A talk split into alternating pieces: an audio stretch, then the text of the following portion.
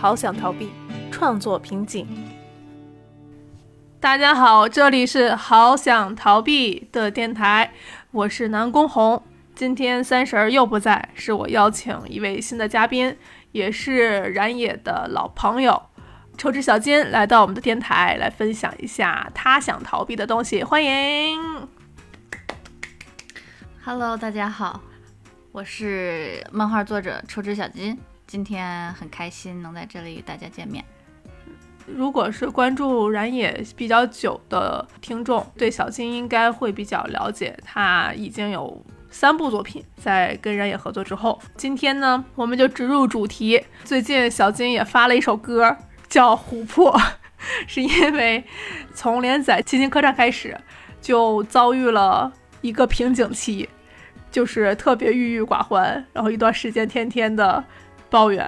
这首歌不应该叫瓶颈吗？他因为之前也发过一些自己写的小歌。然后那段时间就觉得，哎，这种情绪应该被记录下来。我说，那你就写个瓶颈为话题的歌吧。本来大家不知道有这首歌的存在，现在说完之后，感觉大家都会去搜。对我待会儿也会把这歌放在后面。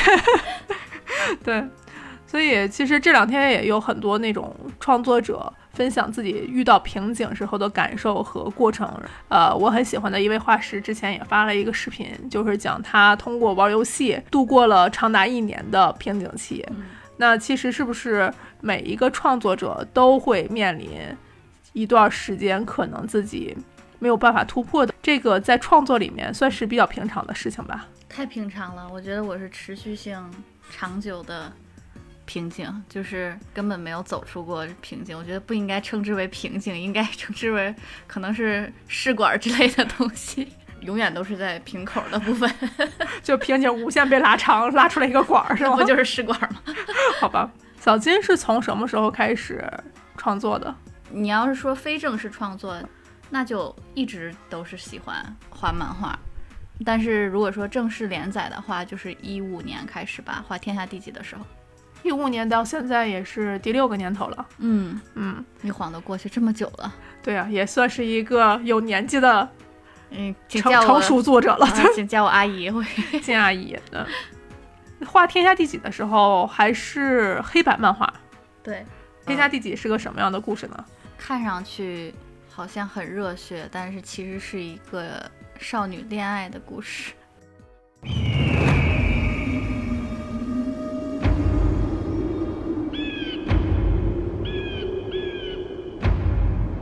这里是天下，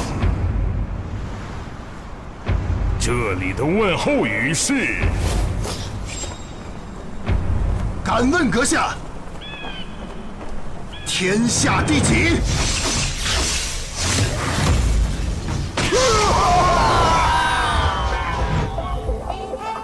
不要在天下第一面前装逼了。对，在天下的这个世界里，然后每个人都有一个自己的武力值排名。一个原本以为自己是天下第一的女孩，遇到了隐姓埋名的真正的成为咖啡店老板的天下第一。然后两个人其实是天下第一和天下第二的爱情故事，叫得天翻地覆。嗯嗯，然后非常非常甜。作为一个黑白漫画，你当时开始画这个作品的时候，做好长期连载的准备了吗？没有，根本没有。我当时画的时候就是属于那种灵光乍现，然后，呃，只是想有非常突出的嗯想法想要画出来，但是没有说有一个长期稳定的这种安排。怎怎么就出现了这样一个新的故事？因为喜欢看少年漫画，但是少年漫画里边的女主角一般就是比较工具人。所以想，其实想从女性的角度画一个，呃，不是工具人的女主角，或者女性角色吧。然后天下第几其实确实是一个强强联手的这样的一个故事。然后就在想，如果说这个武力值把它推到一个巅峰的话，会是什么样的故事？我觉得普遍来讲。所有的故事它都是有升级的感觉，就是由弱变强嘛。然后我就想反着来，反推着来，就是说这个人，嗯，已经非常强了，没有人能打过他，就是天下第一了，就是这个概念开始的。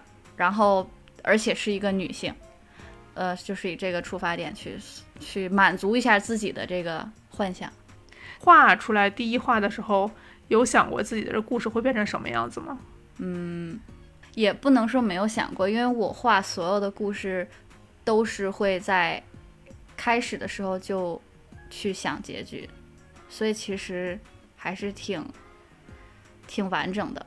刚才他说他自己从开始可能就会想到一些结局，这个我是可以作证的。但是《天下第几》这个作品，应该是连载了一年半，对，期间有半年，还休刊了，这是一个二十八话的作品。但它持续了一年半，呃，但是实际画的时间就只有半年吧。对，就只有半年。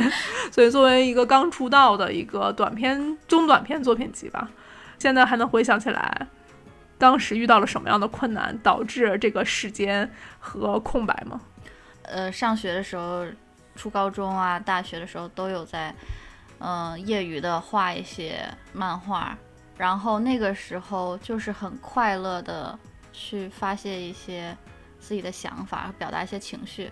它这些这些东西根本就不足以构成一个很完整的长篇，或者是一个稳定连载的这么一个故事。但是，嗯，边上学边画画的这个状态，呃，应用到天启这个故事里边，所以我根本没有那个能力和经验去做一个正式的连载，导致我嗯有一阵子会想到一个特别爽的点，就会特别想要把它画出来，然后特别想得到。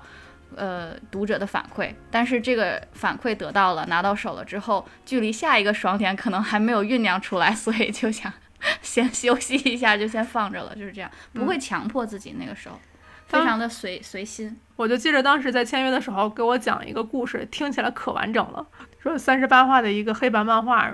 其实《天下第几》也出书了，最后完结的时候一共是二十八话，嗯，然后也有三册书，其实真的还算是一个相对来讲的，就是挺长的一个故事了。嗯，在画到第二十三四画的时候，我记着就有一天过来说我画不下去了，嗯 对，卡在了一个三角恋爱故事的时候，嗯，对，可以说是以，嗯可可以这么说吧。但其实我觉得，呃，因为前面我记得非常清楚，是画到第四画的时候就停了，差不多得有四个月。因为那第个第四画啊第第第还是第二画，第就是四画，第四画，第四画是第二画的时候，可能第二画跟第四画之间又停了两个月，对因为那个时候正在忙毕业作品，然后也没有时间去关注画漫画这件事情，嗯所以把自己很想画的这个呃天下第几这个概念那两画画出来之后，就没有再去碰这个作品了。然后直到后来呃毕业了，暑期的时候就再回来回头看这个作品说，好，那后面还有一些想画的东西，那我就接着画，就这样子，嗯，半步半步的往前推着走的。然后后来才遇到了南宫，然后他就说这个要不要考虑做成长篇。对，就是我相当于在他前面已经墨迹了四个月的时候，我就看这个作品看起来还不错，然后等他墨迹墨迹出现了四四话到五话，当时相对比较完整的时候，终于磕下了这块硬骨头。对你，对你那个时候，呃，只是看中了这个设定，然后嗯后面呢，你也没有什么把握，对，但是就是觉得，是吧？是吧？就是觉得这个设定还比较有意思，我当时是觉得这个故事还是有延展性的，嗯，对对对，因为当时我也比较幼稚，就是我只有一种 第六感。在现在回头看看，真的签的非常的走钢丝。嗯，对，是，就直至现在回头看下来，只有一个事情做的非常非常的正确，嗯就是当你说恋爱的那一块儿实在画不下去的时候，我们非常迅速的告诉你可以完结了。对，因为就是想爽嘛，然后具具体怎么迂回啊，怎么发展啊，其实没有考虑的那么周到。嗯嗯所以后面很多剧情就是属于直线上升，一点儿弯拐弯都没有，感觉这个一脚油门踩到底儿就完结了。对，可能在读者的那个视角里，这个还是一个比较直球的一个故事。太直球了，对，但是其实从我们的设定里的时候，发现那是能力不足以去转弯的一个故事。对，但是好在《天下第几》还是非常漂亮的，给他了一个完整的结局。对，而且还是因为时时代不同了嘛。嗯嗯，二零一五年的时候，嗯一六年就完结了。一六年的时候，对，嗯，当时这个作品完结之后，你觉得自己算是有进步吗？算是有进步。当时完结的时候，觉得自己还是，嗯、挺欣慰的，能够说善始善终的做了一件事情。第一次完结一个，呃，有构思，然后有剧情的这么一个漫画，不在计划中。因为我以前画的东西都是没有完结的，都只是画给自己看的吧，可以这么说。那你觉得这个阶段就完结了之后，跟之前没从来没有结果的这些创作的时候，是你跨越了什么样的一个障碍啊？和你签约这件事情，就我、哦我认为我还是一个很有出于责任感，责任心的人，就是这这就是工作了。当这个事情变成工作之后，因为当时是说可以不定期更新，对，我知道我自己的性格，就是说，如果你当时必须让我有一个稳定持续更新的周期的话，我相信我也是会遵守的。嗯正是因为当时自由度也比较高，就是说按着灵感来，或者按着我自己的步调来，所以自己就比较任性的，就是中间很不稳定，拖了一周、两周啊，或者怎么。但是有一阵子也是蛮稳定的更新，对，有一阵子状态特别好，集集都是属于特别准时的交，对对，然后突然有一天就发现，哎，画面上也开始不太精准的时候，就发现哦，这个状态不好的时候也非常明显。对，就是嗯我觉得画天戟最大的一个收获就是，虽然我中间更新周期不是那么稳定，但是我有我有在尽自己最大的努力把这个故事，以当时最最大的能力把这个故事做的完整，给一嗯个合理的结局、合理的走向。我觉得这个是让我很很欣慰的事情。你当时觉得有一些不可翻越的难题吗？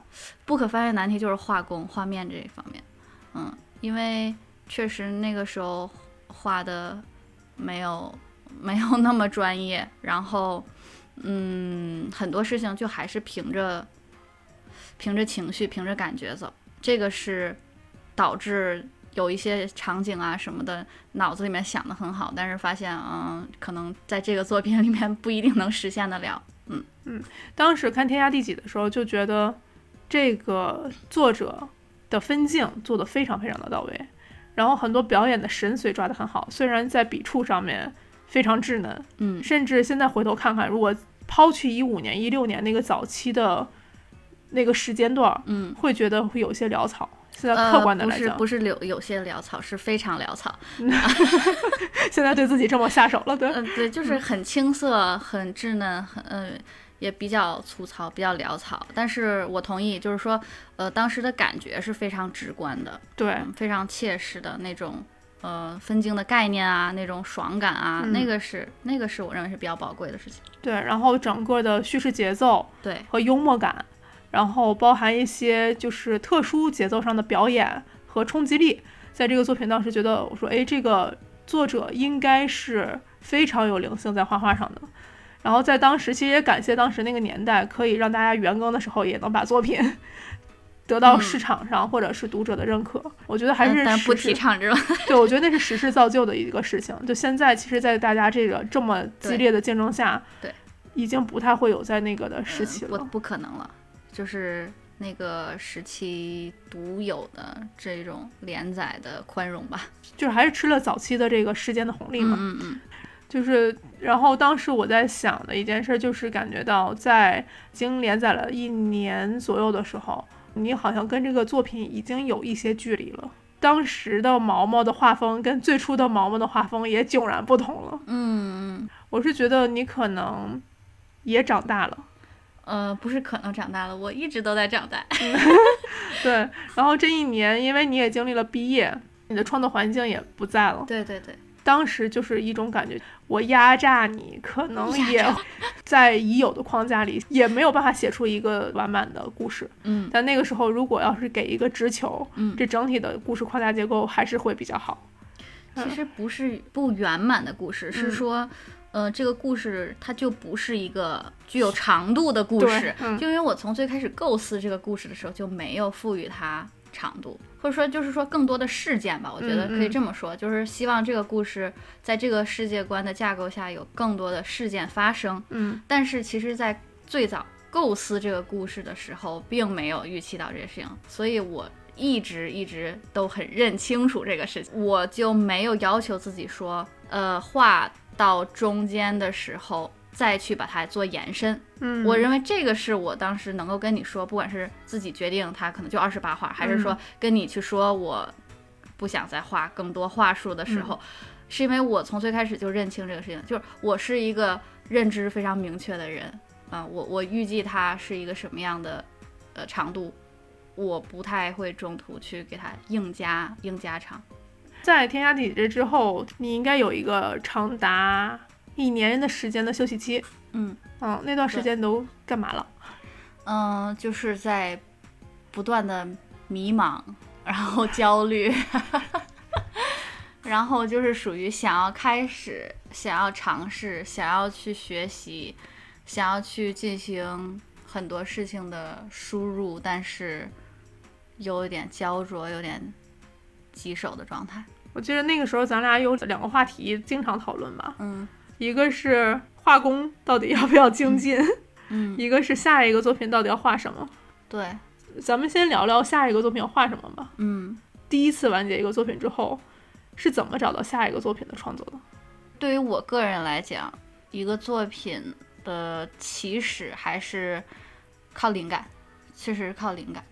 但是这个灵感它什么时候来，然后这个灵感它这个说能够成为一个多么完整的故事，这个是最让我焦虑的部分，这就是可能就是瓶颈的部分。这个阶段就是最最最痛苦的阶段。就找不到画什么。找不到灵感，有灵感，但是很碎，有很多叫碎的灵感？呃就是说，就还是说我只想画，我我想出了一些很有意思的场景，一嗯些时刻，一些时时光上的碎片，有一些角色他是什么样的，然后他们再怎么互动，就这个东西是会有的，嗯。会时不时的来，而且可能很丰富，就嗯这就是灵感，但是它是灵感的碎片，然后连接这些碎片的东西，就是很令人困扰，是很多灵感其实是没有办法再去被串联的。记着当时，我记得是在那个面馆里，我说我不确定持续的能找到一些好的 idea，嗯。然后产生了一次特别大且激烈的争吵。嗯在小金的第二部作品《只好背叛地球了》之前，嗯，还有一个已经画出来人设和草稿的，其实不止那一个，不止那一个呀。不是不止那个，我还画过了一个那个猫猫狗狗的那个故事，对吧？哦，有两个故事，其实，嗯，就是说现在我回过头去看那嗯些不能算是故事了，那些就真的就是灵感设定啊，然后角色呀，包括一些场景啊、世界观都是有的，但是嗯就是不能完整的进行下去。那两个 idea，一嗯个是。就是 taste，其实你把那第一话已经发出去了，是吧？在微博上还能找就是。是什么，对 就是不说是什么它不重要，嗯对，当时整个一感觉是什么？就是男女主角都已经配齐了，第一话的结构其实也出现了。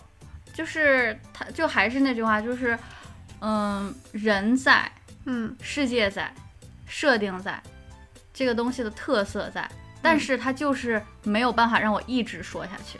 这个而且那个故事太开放式了，就一个单元剧，感觉每一话都需要想新的东西、新的事件。嗯对，最大的一次跟我争吵就是我当时不太理解这件事儿。嗯，对我说，觉得这是一个可以长期连载下去的故事，然后你说不能。我觉得其实最根本的原因是那个东西还是没有让我个人特别有触动，有触动。那个主题就那个没有主题，就是不那个有主题，但是我觉得那个主题可能只够我思考两个月，嗯，然后过了这两个月，我的人生可能对这个主题毫无兴趣。这个就是我说的没有办法延续下去的故事。所以这个主题太浅薄了，呃，不是浅薄，我我也不是经不起咀嚼嘛。不是说我说要有主题是一定很深刻，是说它跟我自身的关系有多么哦，紧密。可能那只有那几天的状态，你在这个主题里。对，举个例子吧，我会有一阵子，我想画一个类似于什么美食节目的，嗯或者说一个呃送类似外卖这样的一个不是这就不叫主题了吧？这个嗯就是元素，嗯外卖元素或者美食元素的故事。然后当时也会有些很有意思的场景，很有意思的人设，但是我就会意识到，其实我自己对做饭就很一般。我可以做一一个月，呃，一两个星期，然后有一阵子会找食谱啊这样，但是这都没有办法跟随我说一年、两年，甚至一辈子。就是我对这件事情的兴趣可能很快就会消失，所以这种东西我就知道它没有办法被串起来。这个新鲜劲儿过去了，这个主题就没有办法延续了，对，或者延续它下去都是痛苦。对，会觉得失去了兴趣。其实这点当时《天下第几》也是有这样的一个原因。当时对天己最想表达的就是想要爽，嗯想要呃自由、嗯，放放纵那种感觉。那时候其实还是有压抑的地方，对，想要释放结果一毕一毕业也自由了。但是那种情绪它不会持续很久的。现在回头看，也做了编辑一段时间了，这个还真的是经常遇到的问题。啊、对，这是所有我觉得所有创作者的一个共同的烦恼。就是大家可能对一个话题，或者是对一个元素嗯，的新鲜劲儿，是在那个当时接触那个地方有一个极高的峰值，没错。我觉得特别爽，我就要把这个事情分享给全世界。然后在那个时候，你会发现，它可能只在你的人生中经历那么一个月、两个月、三个月，对，就是一般就前十四话。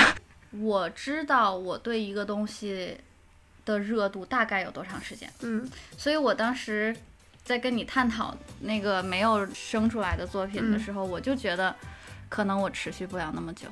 其实这跟恋爱好像啊，就是恋爱也就三个月的强荷尔蒙吸引、强激素分泌的那个时候。也不是吧？不是恋爱恋爱比这个长很多，它得有一个特别本质的东西，起码能让你觉得一直都有共鸣。共鸣，共鸣这个词很很嗯很重要。就它不是一个表表象的东西，比如说，就是我个人来讲，我画一个美食，那我可能真的就是三个月，我可能就没兴趣了，嗯因为美食对我的相关程度、相关联程度就那么大。但是如果你说这个最后又归到某种人性方面的东西，那嗯可能这个就可以共鸣很久。你是从第一个作品和第二个作品之间学会的这些事情吗？不是，很早就学会了。不是，是是是再往后才学会的。哦，所以现在其实你是以现在的角度回去说之前的事情。对那个时候完全不理解这些事情。嗯，第二次这中间咱俩吵了好多次，我记着，嗯，因为我当时还质疑，我说你是不是就是偷懒不想往下画？你说的你说的很对嗯。那个时候你的质疑我我现在能理解，嗯但是那个时候我还没有想到现在这个层面，说我能很清晰的跟你解释为什么。当时我也不明白。对，就我还没有那个逻辑思考的状态。对，其实那个时候可能对自己的认识不清晰，对，这也算是一种瓶颈吧。对，嗯，对自己的能力、认知，甚至是热情，对其实都没有一个客观可评价、和评估的事情，然后就贸然上手。好在那段时间咱们都算是尝试了，对，就是我就是我觉得，当你的预期或者你的追求超过了你当下阶段能力的时候，你就会触达瓶颈。所以在那个迷茫状态，就是一个连载完结了之后，我不知道画什么的时候，其实确实就是一个对自己的能力也不太认知，对自己的。呃，追求和期待也不太认知，所以就是双重瓶颈，就一定会是那个状态。这其实就是迷茫期。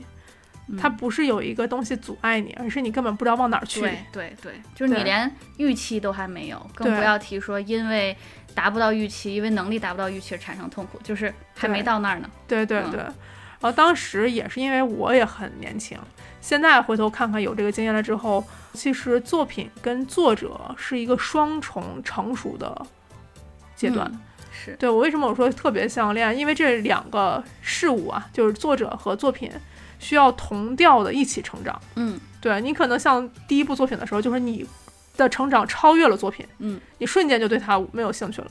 嗯嗯，然后当第二个作品就相当于你找不到那个作品在哪儿，你自己的成长也没有设预期的时候，嗯，你就根本不知道自往哪儿去使劲儿。对，对，所以当时我觉得就有一点，我就跟你说，我就需要一个作品可以持续的连载，嗯希望你能把生活中的力量记录在这个作品里。我记得当时就定了这么一个点。对我嗯我觉得其实还比这个呃还要先优先一一一个的事情是什么？就是我你你刚才说突然提醒我，我想起来，就是说在那段时期，我认清了，首先咱们刚才说的，说你需要一个能够呃时刻与之共鸣的主题，嗯所以那一阵子所谓的迷茫期，我其实一直每天在思考最多的事情就是我到底擅长什么，我是谁，啊然后我喜欢什么，进入了哲学我擅。长什么，我知道去哪儿，我从哪里来，是吧？就是我我喜欢什么，嗯我擅长什么，呃，这两个其实都很重要，因为你想要画一个能够让自己产生共鸣的东西，首先你得喜欢这个东西。我喜欢美食，但是我没那么喜欢美食，所以它不足以支撑我连载一个作品，它只够支撑我画一个设定。很多时候很迷茫的点就在于，有可能转了一圈儿，努力寻找，发现自己不太擅长什么，然后也不太喜那么的喜欢什么，就这个可能是真正最痛苦的点。结束了一个连载，然后再重新做一个连载的时候，你会想，是不是上一个连载的我喜欢的东西已经全部放进去了？我是不是没有比那个更喜欢的东西了？或者说，我是不是没有比那个更擅长的东西了？就这个是其实挺可怕的一个想法。想要表达和创作的东西都已经在上一部作品里都表达完了，你就全力的输出了，你也空了你。用完了的东西，那么嗯你接下来还要用什么？你你有什么新的东西吗？就这个其实是自我质疑的。就有点打引号江郎才尽了。其实，对于那个阶段，就是说，在一个连载完成之后的话，你会有一一段时期那样的。啊，这个点我还真的同意。以现在的我来讲，嗯，我是觉得一个作品完结之后那段时间特别的宝贵，就是那个是回观你的作品去了解自己。最好的时候，嗯。因为你在连载的时候会产生一些新的经验，嗯。但在连载期间，因为太过忙碌，嗯。太过专注于创作，嗯，其实你是很难输入进去新的东西的。嗯。但是那个就是完结之后的那一段 gap 时期，你就是用于回观自己的能力，嗯，回观自己是否擅擅长什么，不擅长什么，对然后把那段时期可能长，其实天下几就是长达一年半，这中间还是其实就半年的那么一个经验包吃下去，嗯，然后变成 level 二的小金。对，对，当然变成 level 二的小金的时候，可能也会有段时间不知道画什么。嗯，对，因为那个时候你需要新的一步是打开自己所有的感受力，去找这个时期你会长期相处的、能去融洽的一个东西。是的。嗯，所以其实这是两方面，一方面是对未来的一个迷茫，一方嗯面是对过去的自己的这种总结之后，发现自己已经穷尽了，已经用掉一部分自己嗯之后，那你自己还能衍生出什么样新的自己呢？当然，谁都希望自己下一个作品比上一个作品起码是同等有趣的。那你上一部作品已经用掉了一部分有趣，那你还是一个有趣的人吗？你会质你会质疑这件事情？像现在想想，回头这样看，一个人还是挺可能被量化的。就你自己积累了那么多有趣，你可能在一部作品里中全用完了。对哦，是很有可能。你可能要重新输入自己的新的有趣的东西，才会有新的创作。对，所以采风很重要，生活很重要。采风很重要，然后不断的发掘自己，挖掘不出来就瓶颈了呀。对我现在始终不知道《只好背叛地球》了。那天你是怎么突然就回来，说去咖啡厅，我记着，然后回来就说我现在有新的 idea 了，我可以，然后就发出去了。对你你说的对，就还是接着刚才的那个话题，就是嗯天体完结完结之后，我就一直在想，那好，接下来我有什么事情是我擅长的且我喜欢的？嗯对于我来说，不是让我这个干拔的这种呃知识也好啊，嗯或者是呃元素也好啊，呃自我思考、自我挖掘之后，我发现我就是一个很呃搞笑的人，然后我、我也比较擅长发现生活中的这些乐趣啊、段子啊，我喜欢跟人开玩笑，啊、这些事情是。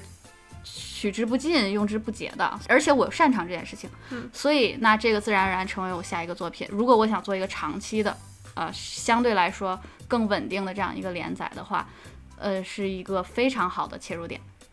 对，之后背叛地球了，就是一个从土星来的外星人，然后他可以变成人类的样子。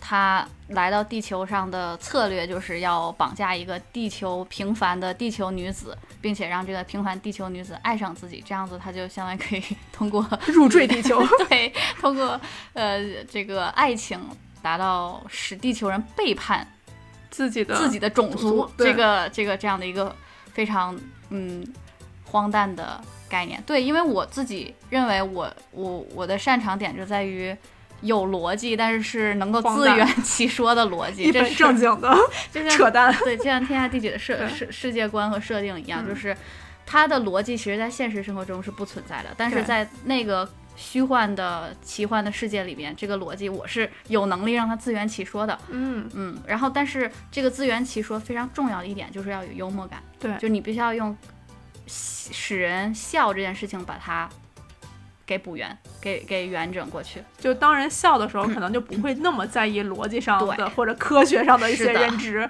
我知道你在荒诞，对你，我不需要用逻辑，但是我能收获到快乐。它没有逻辑，但它能让你笑出来。对，嗯，就那个时候我不需要智商，《之后背叛地球》了也获得了很好的一些反响吧。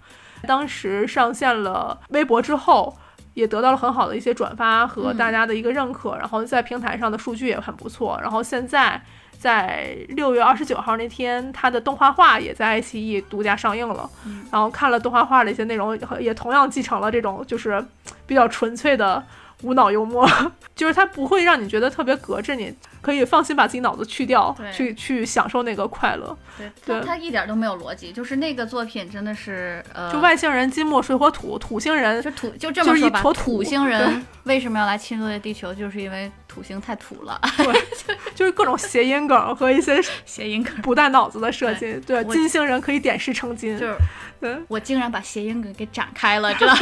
就展开做出了一个作品，就是对我是张一坨，是个土星人，我的土星名字叫土帅，通过层层选拔，成为了土星第一美男。我去地球执行一项特殊的任务。女人，你爱上我了吗？神经病然！后这个作品也连载了一年半，一年半。但是实打实的一年半。对，然后当时有一个地方让我觉得特别有亮点的是，他从开始的第一话就结尾的时候，就是距离土星人入侵一百四十五天。嗯对，就从开始你就已经说，哦，这个故事其实是一个倒数的。嗯，然后在倒数的期间里头，它的结局其实已经几乎想的差不多了。是的。嗯，这个一百四十五天是我给自己设的一个挑战，现在嗯回想起来，我可觉得可以我，要连载一百四十五次。可。以，可以这么说。嗯，是因为我觉得就是因为天启的状态让我觉得自己太不职业了，嗯，呃，这个状态是没有办法正儿八经的 画当漫画作者的，对，嗯嗯嗯，所以我想我必须要有要有这种稳定输出的能力，嗯，嗯，就是不能只就咱俩当 battle 之后的结果不能。只当刺客 搞爆发，就是还是要还是要稳定的持续输出。然后，但是稳定持续输出，我首先就还是自我认知问题啊。我觉得嗯能力有限，什么东西是我能够取之不尽、用之不竭的这种题材，那就是日常生活，生活然后搞笑，嗯。嗯，有一些脑洞，但是它可以无厘头，然后它嗯可以荒荒唐一点，我才放心大胆的设下了一百四十五天。如果你让说我我我要画一个作品，我说一百四十五天我要画一个什么巨烧脑的，然后特别悬疑，然后所有的碎片拼在一起，非常非常的牛逼，各种反转，就是我是不可能达到的，所以最后定的题材就是这样。其实你把自己的目标放得很低，就基本上是在自己的长项的范围内。是一次只攻克一件事情，我认为。嗯就是我在画背球的时候，就只是想着说，我要稳定持续输出，我要让大家一周看两次这个漫画，我要让它当一个四格多格，持续的刷刷在我的微博上。就简单，有的时候就特别有力，直接有的时候是最强力的攻击。这一年半的时间，几乎把你整个当时创作的生活嗯都算是容纳在这个作品里了。嗯，而且而且嗯其实、呃。打断你一下，就是嗯其实我现在回想起来，我觉得背球还是很搞笑，就是他还是那个标准还是挺高的，挺保持嗯的挺高的。对，就因为好像那段时间，其实你你是不是也会更爱生活一点儿，我可能就是遍地取材，对吧？就地取材，就可能一。一般吃个饭，一不小心这个故事就变成了下一次更新的对，就是东西。就是那个时候发现更记录生活一点儿，嗯，嗯，就是吃个什么东西，就突然考虑到，哎，这个我要画进去，我是不是得留一张照片做参考？就这种，你回头看，可能能看到两年前、三年前的自己那个时间的整个生活。嗯这样的作品是我非常喜欢的。我喜欢透过一个作品能看到一个人生命中闪光的一些瞬间，闪光，其实我觉得都不是闪光，我觉得就是很平淡，平淡但是幸福吧但。是但是安稳、安逸，嗯对，因为就是以崇文门这一块儿为基底嘛，然后就会觉得有很多生活其实是被连接起来的。嗯然后生活中的那种真实的力量，其实在跟这个作品里头它的那些无厘头或者是一些脑洞的地方去结合起来之后，就会爆发出一种生活自己本身的带来的那种质感。嗯，就很多读者，我记得当时在看的时候，会去帮你找什么特别土的一些东西，然后说说这是不是土星人来过了？嗯然后还有一些说什么跟妈妈的对话呀，然后就是这样啊，说我我公司的那个八卦的人就跟 CAT Cat 小组是一模一样的呀。嗯当包括当时追星啊、小黄车啊，嗯，对，就是单共享单车，好像那个时候的所有的生命生活的热点和热情都在这个作品里。我就记得前两天小金跟我说说看呃《只好背叛地球》动画化的时候，片尾对，看《只好背叛地球》了那个异地的时候，我就是第一次看的时候，就感觉还是挺泪目的，嗯，因为它是一个实实景拍摄吧，对，一个人穿着那个布偶服，它并不是以这个动画形式去做的这个 ED，它是以拍摄的，就是嗯。正常拍摄，所以有很多场景啊，就感觉就是土帅就身处其中，然后我就突然就觉得很感动，很很感慨。我在生命中，在那个人生的阶段，呃，有过那样子就是记录周边的生活啊，就周边的人和事的那样的记录下来了之后，给大家带来了欢乐。然后现在做动画的朋友们也重新去体验这个欢乐，并且来到了同样的地方，然后去感受并且融入他们自己的欢乐。我觉得这个事情。就这个概念让我一下在我脑海中爆炸，然后觉得很动容，欢乐是被继承和被传递传递下去了。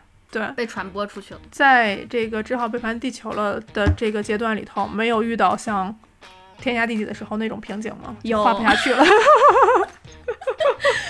嗯，这个这个就即使这么这么生活的试管作者，试管作者、嗯就是，那是又是另一种瓶颈了，是不同的瓶颈，阻碍是不一样的，因为生活中可以画的东西太多了，画什么都可以，并嗯没有什么我想不到画什么。就我觉得更多被求到后期的瓶颈是来自于，甚至觉得生活有点平淡。我觉得是这种瓶颈，嗯，就是说这个作品能够带给我的这种欢乐和快乐，仅限于在这个生活的范围内。嗯，就他没有办法再说有一个什么特别轰轰烈烈、特别刺激的强刺力、刺激的那种反转外。星人都入侵地球了，还不刺激？嗯，你要这么说也是，就你没有持续创作的那么强的成就感了吧？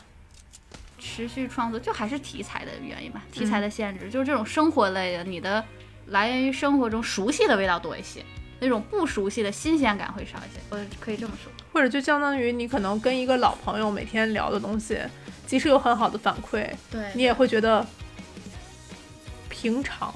平常会更更有陪伴性，但是没有那么强刺激，嗯所以到到后面这个变成了一种瓶颈。对，到后面我就接着有一段时间，你就说啊，没有什么挑战了，每天都在画。然后其实每天我在看的时候都觉得很搞笑，然后但是我觉得那个时候你就不如刚开始画的时候，让你觉得那么有强的一个创作的点，算不算你其实也在能力上变得更强了？你可以很简单的找到一些读者会拿到的笑点，但是笑这个事情本身不算是刺激，没有戏剧冲突。嗯，是搞笑，但是笑了之后，下一个情绪还是笑，不知道没有意外吧？嗯就是你做的最好的标准就是很好笑，嗯，做的相对没有那么好就是没那么好笑，但是它永远是笑的阈值，就是没有别的情绪的。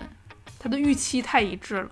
嗯嗯，我其实被桥到后期的时候，最喜欢的一画是元旦的那一画，嗯还有结尾的时候，陆凡在等土帅，嗯然后但是他并没有出现的时候，嗯让人很泪目那两个地方，给我特别强的一个记忆。对，可能是这是因为在众多搞笑和幽默之中，少数的相反的情绪。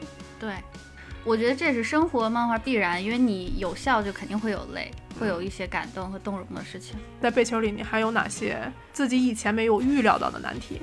哦，也是我在背球里面学到的一个一个功课吧。我觉得就是，因为背球是属于也是拍脑门儿想出来的，也是边画边写的，没有没有一开始想好特别完整的大纲，因为它的世界太开放了，所以在任何时间点儿加任何东西好像都是可以圆过去的，你知道吗？所以就没有给自己设那么大的要求一开始。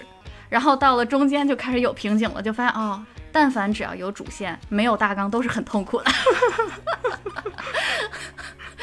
我记着好像开始的时候只有火星人和马主管，嗯，其他人都是后面编画面编编 出来。对，世界观都是渐渐感觉像踏地图一样，一点点打开的。对，就打开了之后，然后发现哎有化学反应，然后继续往下推。是不太记得最早的那个版本说到底怎么入侵地球，好像都跟现在这个版本截然不一样。啊，对，就最后土星人到底怎么来，最后怎么入侵了地球，入没入侵地球，然后他们几个人互相怎么样，最后怎么样，就这些都是可能在中期才开始想。哇，贝球其实感觉就是边生长边砍枝叶，边生长边砍枝叶，好不容易成型的一棵树。好像是这样，嗯，但是就竟然也按照一百四十五画顺利了。对，中间有段时间我都震惊了，我说你这倒数一百四十五画究竟是要能不能 hold 得住啊？我当时所以，很多读者当时问我说，其实他们也觉得很新奇，就是有很多人留言说，哇，好神奇啊！这一百四十五画是作者一开始就定好了吗？最后居然就安全落下来了。我要现在回想，我会说我是一个非常会变通的人，就是我能够 在不断的在修正，不断的在改，还是很灵活。也是这个选题给你的空间吧。对，但凡换一个感稍微闭合点儿的故事，对，所以，所以你看，要想要想变通，必须有先要有变通的可能性。对你那个空间如果被压缩太紧，你是没有办法像这样子对去。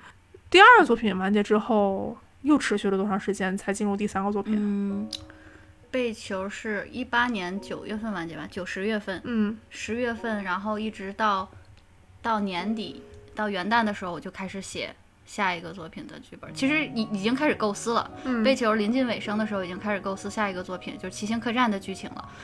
然后，但是实际开始写的时候，是从二零一九年年初，嗯，就是一月份的时候。我就我隐约记得啊，当时被球画完之后，你是有被压制了一年半的想讲完整故事的表达欲嗯，出现了。有，就那个时候就觉得哇，画开放故事太无聊了。虽虽然故事每天都很开心，但是好像就是在写日记的那种状态里。对，呃，然后说，就是我想要编排一些东西了。嗯我想要非常非常有规划的去设计一些东西，是非常强的这样的感觉。就这点其实特别神奇。就从我的角度来讲，背球是一个还是挺强规划和设计感的故事。就是怎么说呢，它是有的，嗯，但是不是我想要的那个。嗯就是背球当然是有设计，对呀呃，当然是有设计、有框架，也有戏剧冲突，嗯但是不是我想要的那个题材。嗯嗯，我想要更可控的东西，嗯，我想要开始更，我有更多的控制欲了，掌控欲了。就是说，如果说背球和天启都是更偏向，呃，我自由的，毫无忌惮的把这种自由展示给我的读者的，这是前两部作品的状态。第一部是算是时间更新上的自由，第二个是第二个算是题材上脑洞上，对脑洞上的题材自由。呃，你怎么画都不会太出错，就是嗯背球上，你你怎么画，你说这个世界观里面突然出现一个什么某个星人，你也不需要科学解释，就是它这个是很自由的。观众是多么的宽容，感谢一下。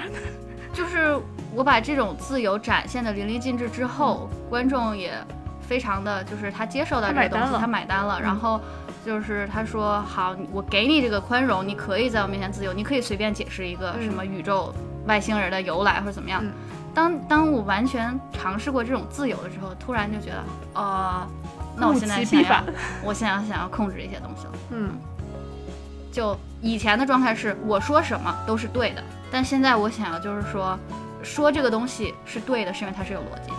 你要给自己设更大的框架和限定。嗯，这算不算就是给你自由过了火？呃，好像算吧。我就记着有一天吃饭，说我想画一个闭合性的故事。嗯，开始选的题跟《七星河战》完全没关系，什么又穿越就是又干嘛的，又武侠万万事。屋的故事。对，万事屋说是跟那个银魂似的，嗯，我都不记着改了多少版本以后，渐渐的变成了现在女演员被真人秀剧组骗到山里，说假装她穿越了，骗她使她蜕变。呃，变形记版的《楚门世界》。对，就是女女顶流的变形记。对，就这个故事中间，真的我已经忘记做了多少版迭代了。但是当时听到这个故事的时候，我最大的一个问题是脑子里有一个强大的空白。嗯，强大的质疑吧，这应该是。对，就是就空白的，不是质疑，就是我没有办法把这个故事跟你的画风结合起来。对，对，跟我确实跟我说过这个事情。嗯然后就不管是从刚开始说听起来特别没溜儿的那个版本，到逐渐开始成型的这个故事的时候，我是强压着这个质疑在说，咱先把故事结构往下推。我说，因为我相信你写剧本的能力。嗯，对我说，先看看剧本能推到什么程度。嗯然后那个时候，小金就开始说说你先不要担心我的画面，我的画面会去够我的剧本的。当时说了这么一句话。，是的，对，但是虽然我是听了，我内心里还是充满了疑惑。就是想够，你够得着吗？对我，因为那个都不是他，我都不在在这个话题上，我都不问他是不是有瓶颈了，就是哪有瓶颈？就我已经有瓶颈了，就试是管作者。我当时作为编辑的瓶颈是，明显就是眼见为实，这个是一个基础，但是我没有找到任何证据告诉我这个事儿能成的时候，我应不应该信任一个作者？嗯，对，当时那个简直就是我一持续一段时间的疑惑。我能感受出来，因为因为你不太接我的茬，嗯。就是在我跟你说的天花乱坠，然后心血澎湃的那种。但我也在帮你把一些东西构建出来了。对对，你你是帮我，但是我感觉你有一种就是你现在暂时说的这些我都听着也帮着，但是我不对后续有期待。我我当时有这样的感觉。对我当时就是想，能推到什么进度、什么完成度，都算是往前一种推进。究竟能不能落实，起码也努力过了。对对我就是反正莫名的有一种信任感吧。嗯 对，但是就是不做预期，对没有不做预做期。期，就是先脑爆，先脑爆，不管它能不能实行。嗯，对，这很正常，因为我在想这个故事的时候，我自己其实也没敢有太高的预期，也是走一步算一步了。其实你当时心里有多大的底儿，觉得自己能画出来？我当时其实觉得，假设说被球的那种卡通感在五的话，嗯呃，越接近十可能就稍微写实一点。嗯那我觉得，我无论是从剧情故事还是从画面的角度来讲，这个作品我努力的去追去够，肯定能比五高。但是你说它高成写实的程度高成九十八，我其实也是没底的。但是我当时就觉得我这样去做，我肯定能到六。然后六的话也算是我一部比背球更写实、更完整、更可控的作品了。所以我是当时是这样子去想。嗯其实当时我也不是说没有办法信任，而是我作为一个编辑来讲，我缺少了一个画面的可想象的空间。就你不创造那个空间出来之后，我根本没有办法把这个画风和这个故事融合起来。对，就是你还是需要一个能看得见、摸得着的。我需要一个基。底，一个概念图，把这个事情跟我去统一在感官上。对，对，所以直到你当时第一版人设出来的时候，我好像才觉得，哦，这个故事在我脑子里头活起来了。我敢去想象这样的一个人，在这个故事里穿梭起来是什么样子。嗯，对，在这之前，其实咱们当时讨论的很多东西，我都是就是在脑子里的画风可能经过了三百六十五般变化。对，嗯，就是你没有办法去，比如说像呃用海绵宝宝的画风去画去去讲一个隐秘的角落的故事，这是不可能的。我其实实中间有一段时间都在以就是手冢治虫 对的画风在想这个故事怎么讲，就是断代骑士什么之类的那种画风，我在想讲这样一这么一个复杂且真人化的故事是不是成立？我其实，在脑脑补已经就觉得哦，这样也行吧，就是会有是有点这种感觉诡异哈。对，嗯但是我觉得起码这个故事是个好故事，就是说那就保一个嘛，先把故事的完成度先保下来。对我其实当时也是这么想的，嗯我就在想，嗯、不管画画风能够写实到什么程度，这个故事的概念还是值得去探索的。去追求是是没错。然后在这个故事开始连载之前，就是长期的一段时间你自我修炼的过程。对，那个时候遇到瓶颈了吗？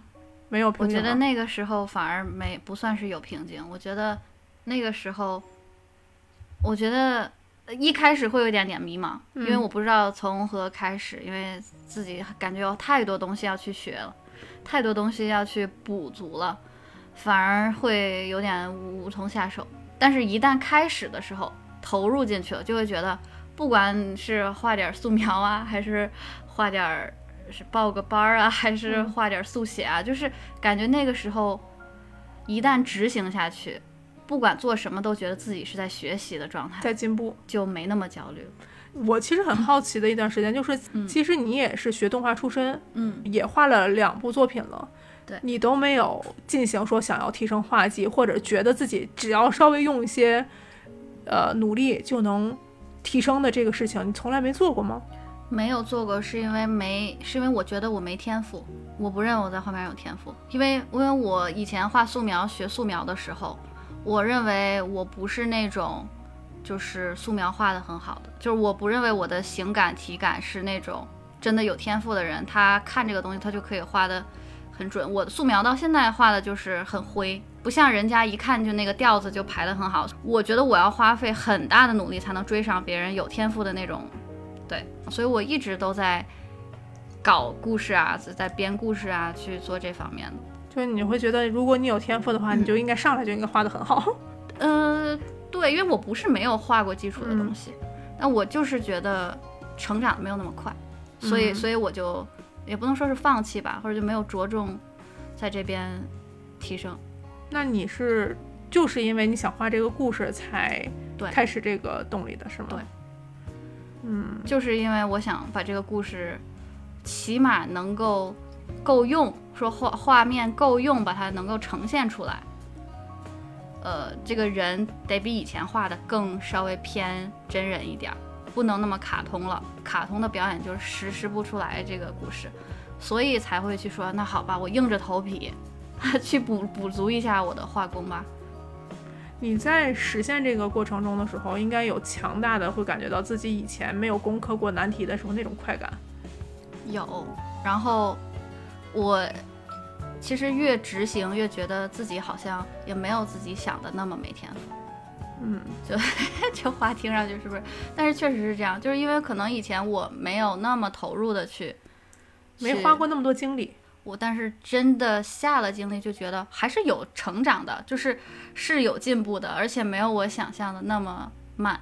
这块其实就引用一下前两天在新漫画丽媛老师那边分享的时候看到的，说很多人遇到所谓的瓶颈，嗯其实根本不是瓶颈，只是你从来没有努力过。对，我觉得我就是这样，我从来没有在这方面下过功夫。那在这个过程中，你投入了那么多精力之后，你是什么时候突然感觉到，觉得好像可以了？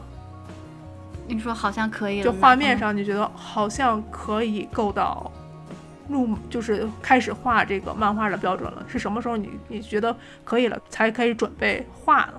呃，是因为给自己定了一个我只能休息多长时间的 这样的目标，就是我没有收入，我我不能一直这么无止境的去画素描或者什么的，就是嗯，就是当时定的就是说我休我被球连载完之后，我就想休个半年七八个月，我觉得就是极限了吧，嗯。就是再往上我不可能一直不开心连载，嗯。所以这点可能也是我比较固执，比较嗯。比较偏执。而且还你还记得那次我我跟大家有说过，说我自己就是给自己定了五月十八号啊要发上线，其实没有任何的限制，我都不知道那个日期是怎么拍出来的，五五幺八我对要发，就对是就是觉得挺吉利的。就因为谐音梗定下来一个 首发日期，在什么时候都不确定的情况下告诉我要准备好了。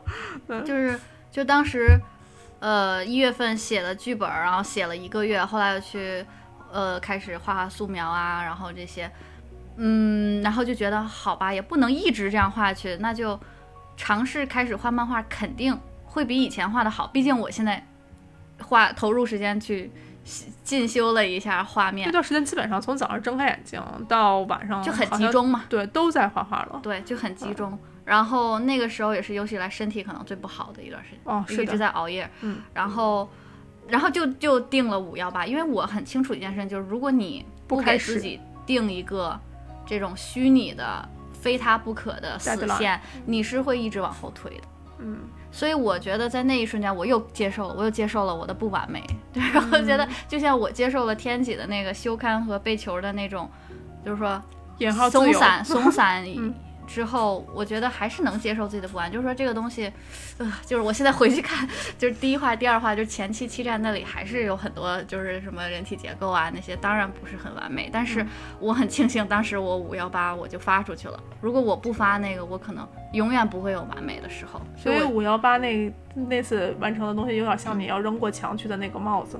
对嗯，就我必须得把这帽子扔过去，我人才能爬过去，对，因为完成或者开始执行比完美要更重要。更重要。这其实也是商业作品的一个特性吧，就你永远能花更多的时间去让它精进。对，对，但是你如果不发出去一个所谓完成的作品，你其实是没有办法定标自己的位置，也没有办法真正的开始这个作品。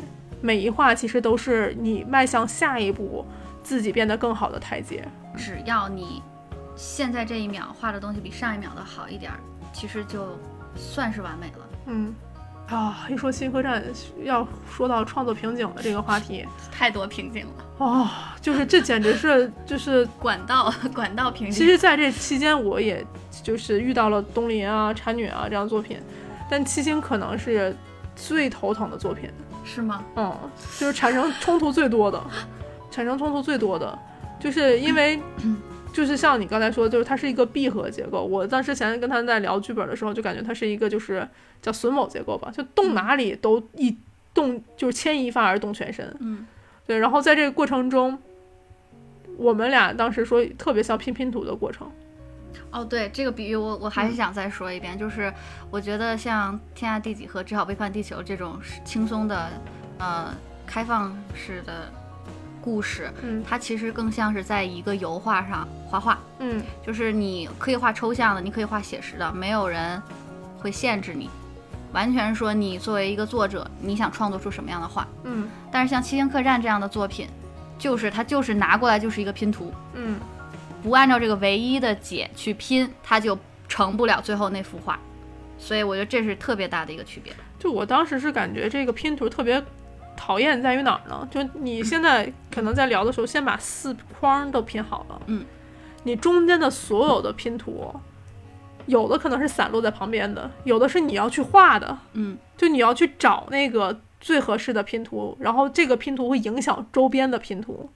不是，我不嗯认为它是画的，我认为对于这个故事就是有唯一解。我为什么对于七战想要创作七战这么有执念呢？是因为前两个作品，我认为我都体验到了在画画布上绘画的快乐。嗯但是拼图跟画面、画布是完全有不一样的魅力的。就是你把它挂在家里面，一个是拼图，一个是画，做一个拼图。但这个拼图，但凡你要用笔补一个拼图块儿，我找不着这个拼图块儿，但是我我它就用画不是拼图它就不了是拼图了。有一次有一个时间点对我冲击特别大，是你给我提意见的时候。嗯。嗯，这个事儿你说一说吧。对可能先给大家解释一下七星客栈为什么其实是个拼图的概念，是因为我觉得它有所谓的里三层，这个女明星她被骗到一场假穿越里边，这个假穿越幕后是导演在掌控着，但是大家作为读者，其实看到的事情是会跟剧里边这个导演所预期的事情还不一样。然后你们拿到的剧本其实和我自己拿到的剧本会有反转，所以我设计的是最里边那一层，嗯，大家看到的可能是中间第二层，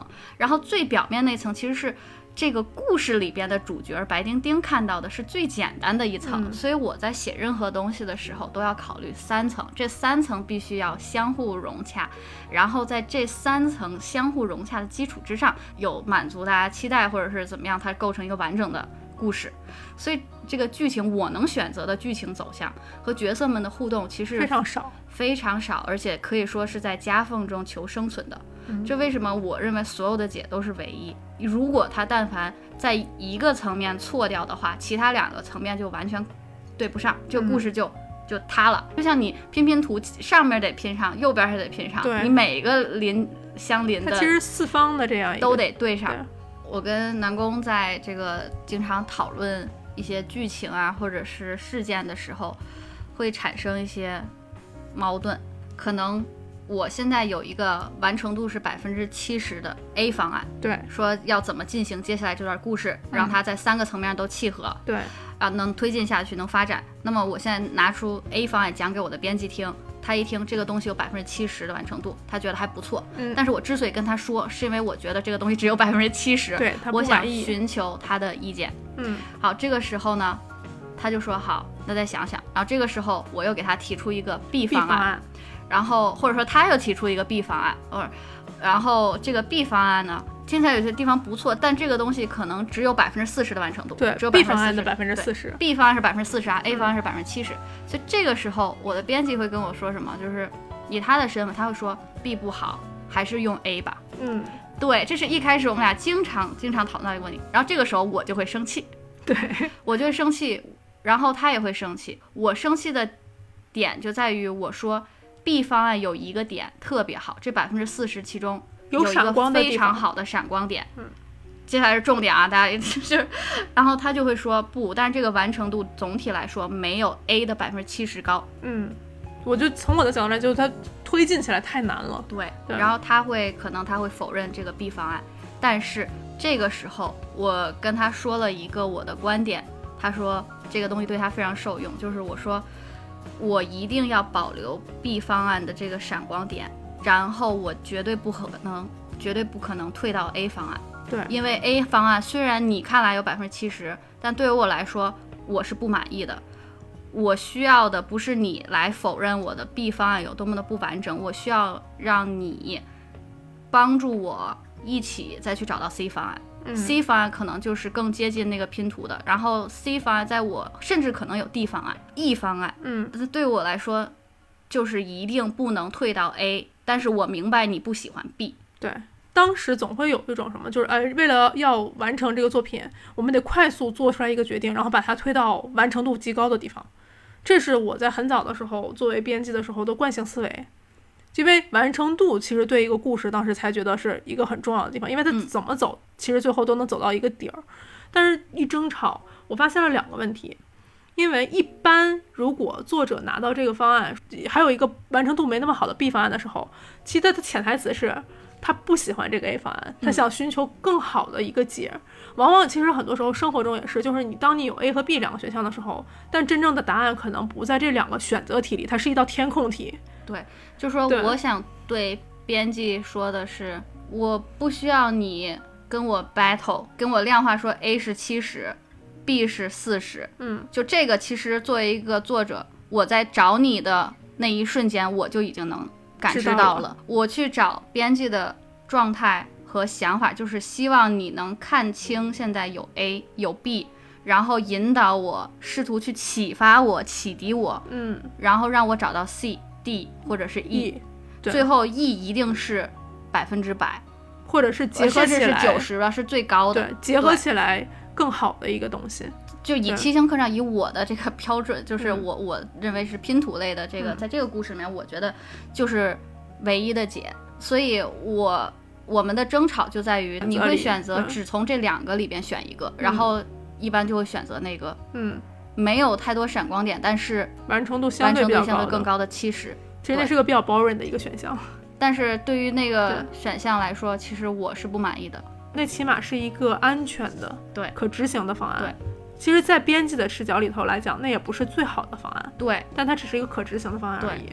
对，但是我是觉得，可能在很多创作的过程里，当作者拿出两个自己都不确定的方案的时候，我大几率感觉他的潜台词其实叫做“我对这两个方案都不满意”。对对，那个是这个是我当时最最学到的一课，而且第二课就是什么呢？当时一旦 battle 起来，我就会质疑他的选择，对，你会质疑为什么选 B？对我就会质疑这个选择，然后给他有特别强大的一些精神和情绪上的压力。那次就是属于我俩真的是吵崩了，然后他非常严肃的跟我说了一次，就是你在剧情的时候如果不能帮助我，你不要在我的情绪和精力上让我去变成一个阻力，再去消耗你。对对，你可以不在这个进度上帮助我的时候，那但你能不能在情绪和精力这两个地方上也帮我提起下来？这样也好，能让他继续去找更好的方案，而不是阻碍他去前进、去成长。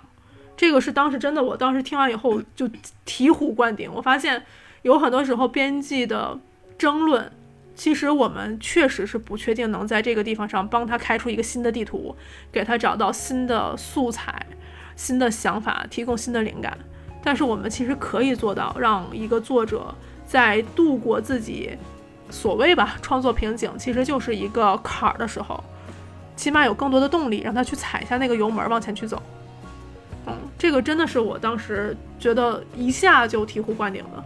看情况，就是最重要的是说，也要分析说你当下，因为大家都是连载期间，嗯。你肯定要有取舍，嗯。你的时间够不够你去找，去放弃 A 跟 B 去找 C，、这是一说。然后能不能找到 C，就算因为灵感这个东西，就是说你，你如果你 给你给你一个月，可能它不是说它不像涂色游戏，就是说嗯。你、你花了五个小时就能上五个小时的颜色，你、嗯你想一个东西，你可能花五个小时想不出来，你花十五个小时也照样想不出来。对，它没有办法成正比，所以我觉得因为创作就很难嘛，然后连载也很辛苦，这也算瓶颈吧，就是嗯编辑跟作者的沟通，这样、嗯就是说，如果作者拿着 A 跟 B 来寻求意见，然后他自己两个都不满意，就要首先要启发去找 C、D、E，嗯然后如果没有时间去找 C、D、E 了。就不要再在 A、B 的不完美中去消耗这个作者的情绪。对，是的。我觉得这个是我觉得是最很有帮助的一件事情。对，我觉得这个起码可能不是跟瓶颈有关，但它有可能成为构建瓶颈的那一部分。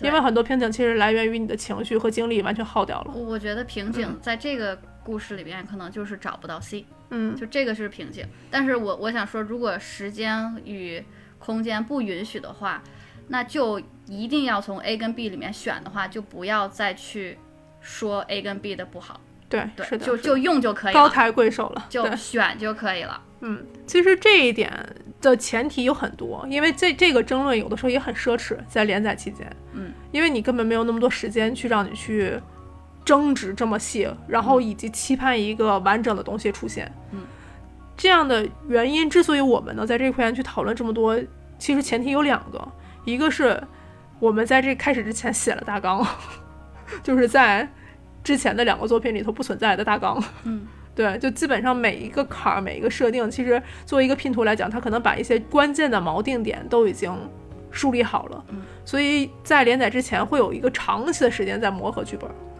对，对那个时候其实没有那么强的连载的压力。第一个目标就是找到那个合适的拼图块儿。嗯，对，这是第一点。然后第二点，之所以敢去推创作者，是因为我知道他在穷尽自己的方案。嗯。我知道他在提这些方案的时候，他动脑子了。嗯，对，如果都是两个十二十的方案过来，我估计我都不会跟你争论，对啊、我我会我会打回去说你再想想。嗯，对，所以这个争论是来源于双方其实都知道在努力、在推进，然后在有充足的时间上去做这个准备，嗯然后以及自己希望能达到一个高的标准、高的要求。嗯，对，这点是我觉得是作为大纲和前期去做准备的时候带来在连载上额外的一个空间。对，我觉得前期准备工作做得足，后期能够避免一些瓶颈，能够让你的瓶颈更容易被化解。我觉我觉得这是一个确实挺实用的事情。当然就看还是什么题材的故事了吧。嗯对，像像背球的话，我就不会让你写那么细的大纲了。嗯，这还是看不同的题材、不同的选择、不不同的想要达到的目的和标准。背球说虽然没有大纲，但你的前因后果其实是非常明确的。嗯主线那一条线长得已经就存在在那里了。我之前经常其实看到很多投稿是，它只有开头的第一话和第二话的 idea，他并不知道这个故事起承转合、因果关系是怎么样去构建过去的。就是碎片化的灵感。对碎片化的灵感堆砌出来的。又回到刚才咱们主题，就是我并不知道这个灵感跟你能融洽相处多长时间，但这个大纲一看是要连载五年的作品，嗯，对，经常是这样的。其实当时咱们看的时候，《新客栈》咱当时也就是说两到三年，对，三年。就我们俩还在说哇，三年好长。对于小金来讲，这三年是一个无比长的故事。啊，对，所以我我觉得我真的很有自知之明，因为我在想这个故事的时候，我就没有想要做五年的作品，这还是一个逻辑推理过程。我前两部作品都是一年到一年半，我怎么可能？就一年到一年半都无比的痛苦了，当时。对我怎么可能去连载一个作品五年的长度？就知道自己痛苦。会痛苦，痛会痛苦的结果就是可能完不成这个事儿，完不成这事儿就更痛苦，所以给自己少找点痛苦，不让自己进入那个恶性的循环。好吧，其实今天这样讲下来，我其实是有私心的，嗯，对，因为我总看到很多创作者和编辑在沟通的时候产生很多的不信任，甚至是损耗。对我，我只是觉得我在跟创作者沟通的时候学习到了很多，因为我觉得没有任何人比创作者本人更在意自己的作品。嗯，反正起码我接触过的作者都是这样，他都是全心的、全情投入的，嗯，然后消耗着自己的身体，甚至把灵魂，我觉得放到了一个作品里。其实我作为编辑，不管我再怎么热爱这个作品，所以在这个点上来讲，我觉得编辑对于作者第一点要做的东西是理解。我们可能作为第一个观众也好，或者是协作者吧，不要背刺一个作者。嗯，对我觉得每一句话、每一次提的意见，尽量的减少这种互相的内耗。这是作为编辑的第一个要要要素吧。然后第二个是叫做你怎么样能把自己的这些观点相对精准的传递给作者。其实绘画的时候，它的沉沉浸的时候，它其实跟时间是脱离的。嗯嗯，其实你跟一个读者最大的区别就是，你需要找到那个真正对作品好的一些建议和意见，以创作者能接受的方式让他接受得了。嗯，嗯这是第二点。然后第三点的时候，就是你永远其实是 Monster Hunter 里你是那个狗狗和猫猫的那个角色。嗯，对加攻击力的，加防御的，对什么防晕眩的这种。对，你要去做这种，对，特别熟悉是吧？就前段时间我真的玩疯了，对，就是你还是一个协助者，你不是那个掌舵的人。编辑如果是掌舵的人，那你自己就去画一个漫画嘛，对吧？你自己去掌控一个漫画，去去创作一个漫画，你知道其实你没有这个能力的，你要有这个能力就不在编辑的这个岗位上了。所以，倾听有的时候很重要。倾听的那个过程，你给到了一些正确的反馈，就是给作者很好的一些引导。我其实很多打电话听作者剧本也好，就是一个听众，然后听完之后，我会把我刚才听到的这件事情的反应，以一个角度，我觉得作为一个读者更加专业的角度反映给他的时候，然后我们有的时候跟小金我们开玩笑说，瞅着小金根本不懂七星客栈。因为我有些解读，他在创作的时候，他并没有那么想，但是那个解读抓到的时候，他说：“哦，原来可以这样。”他可能反倒辅助了他的一些角度在里面存，把这个点更加的细化，或者是让它保存下来了。对，就是会给我提供更好的自信，有了这个自信，就会给我提供一些原动力。就是说，我自己在画这个时候，可能对我来说是一句台词儿，但是他作为 读者，编辑作为第一读者，他可能有一些呃很自发的这些感受，他说出来的时候，我听到的时候，我会觉得他赋予的这个角色这句台词儿背后这个角色更大的生命力，然后这个时候我会觉得啊。就是好像我我我给了他一句台词儿，但他可能给出去的传递出去的能量超乎我的想象，比我预想的还要大一些，这个时候是很有成就感的，这个是很开心的。当然，有一些地方可能写的时候，你心里想这写的什么东西啊？对抽之小金不懂题，对，就写的说哦这个点明显的不好，但是一个优秀的提建议的地方是，你知道这个事情可能引发一个偏向的方向，是作者当时其实是他恰恰好在那个时间他并不明晰的东西。你要不然给他提出来一个点，叫做这个点引发的那个后果，你是不是能想得到？他那个时候一旦想到了，可能他自然其实就能找到更好的方法，而不是告诉他你这个地方做的太差了，因为真的会有人这样说吗？你这个地方做的太差了，这这太受打击了。对吧这有人要跟我说这样的话，我就我崩了吧 我就因为我本身我不知道别人，但是我本身是比较脆弱的，就是他这么说，我可能就很伤心的嗯，哭出来。对，因为一定有原因才让这么珍视自己作品的作者选择了一条一眼看过去或者一耳朵听上来就觉得很有问题的方式。他这个东西是不是有寓意的？他故意的吗？无意的？有能力的？没没能力的？掌控的？不掌控的？这其实都是可以去探讨的空间。当然，有的时候可能会出现特别强的一些分歧，就是咱俩好像分歧也有，我记着。有，但是嗯现在、现在我比较强势了，我就嗯不让你，我一听到画画风不对，我就好了，别说了，我去画画。对，反正经常的我的感觉就是脑补啊，这就是作者在龙椅上是个皇上，然后我这边拿着这那个参奏的说臣禀报什么什么什么建议怎么怎么样，皇上说 准奏，然后那个说傻死了就退朝，就是这种。但是这其实还是建立在编辑对作者的能力有非常强的评估。我即使知道他不听，但是我也知道他能去做到，或者是他能穷尽一些事情。不是，我觉得这个你之前说过，就是嗯我要说服你才行。嗯，是的，是的，我如果说这个人脸为什么这么红，嗯那么你跟我说他情节里面没有喝醉酒，嗯没有起湿疹，为什么你把脸画这么红？就类似这种的。那我如果能说服你，嗯我说他就是红皮星人，我就想画红皮星人，没有嗯逻辑。那这个其实你就是被说服了。对，这还是要说服的。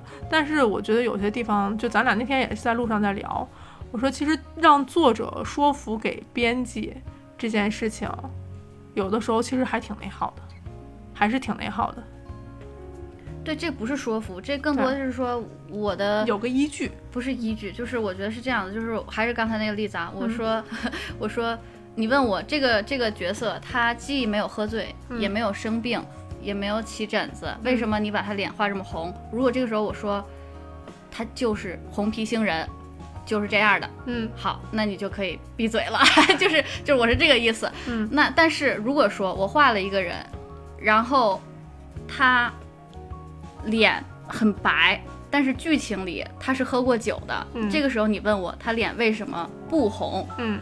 我说我说哦，然后这个时候你说他喝了酒了，脸应该是红的，那我会被说服。嗯我觉得是是这样子的一种逻辑关系，就是在有就是作者的想法和这个事情本身的逻辑是两个不同的道。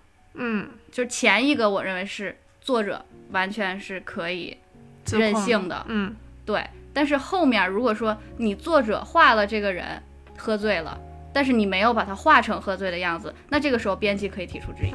当然也会有更高的一些层级，像红皮星人在整个框架里也会用其他的角度说这个红皮星人可能成立的没有那么有逻辑，在这个时候我也会进行新的一轮说 服。反正 我就是想画红皮星人。对，但是如果就回到了叫做我就是想画红皮星人这件事儿，那就看看这个作品里头是不是应该存在这件事儿。你别一个古代戏，然后出现了一个红皮星人，那不会吧？我觉得对，那就是属于那作者自己可能逻辑就全部跑偏了。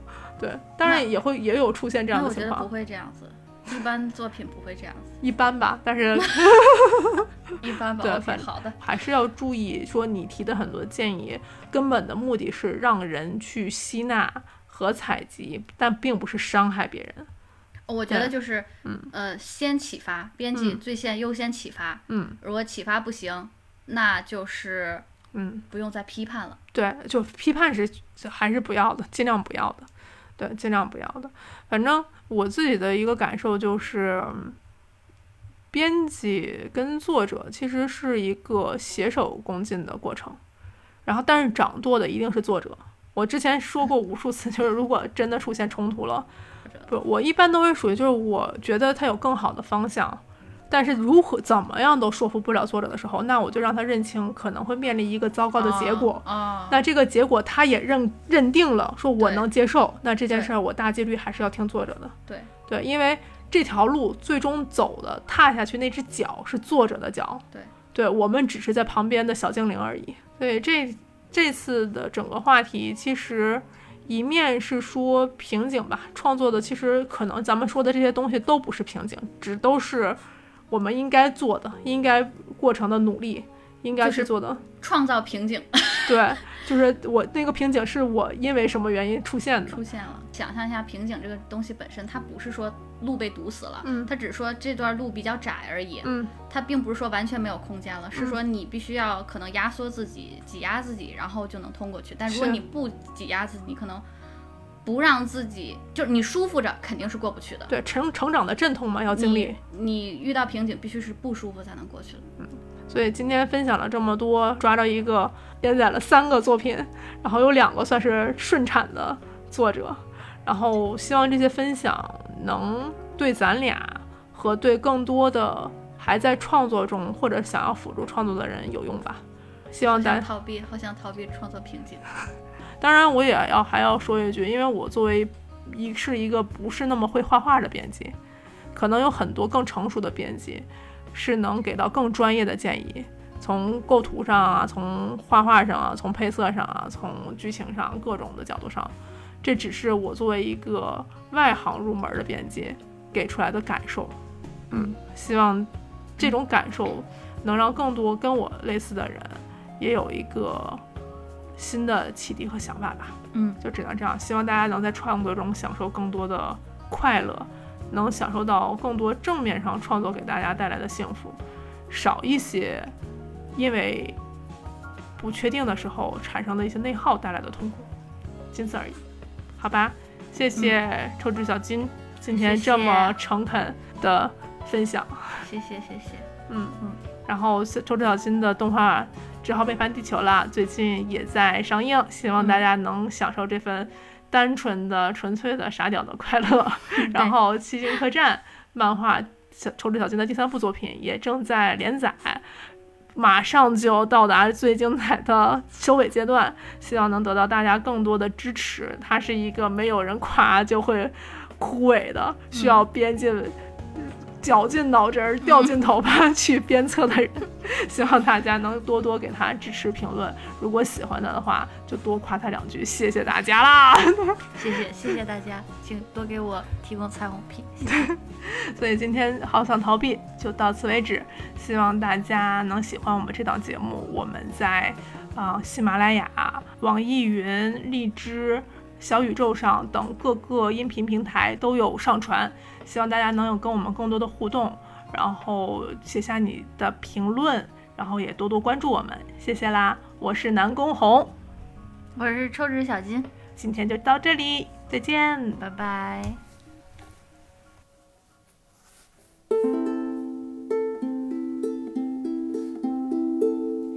在变幻莫测的都市，会变成山谷，时间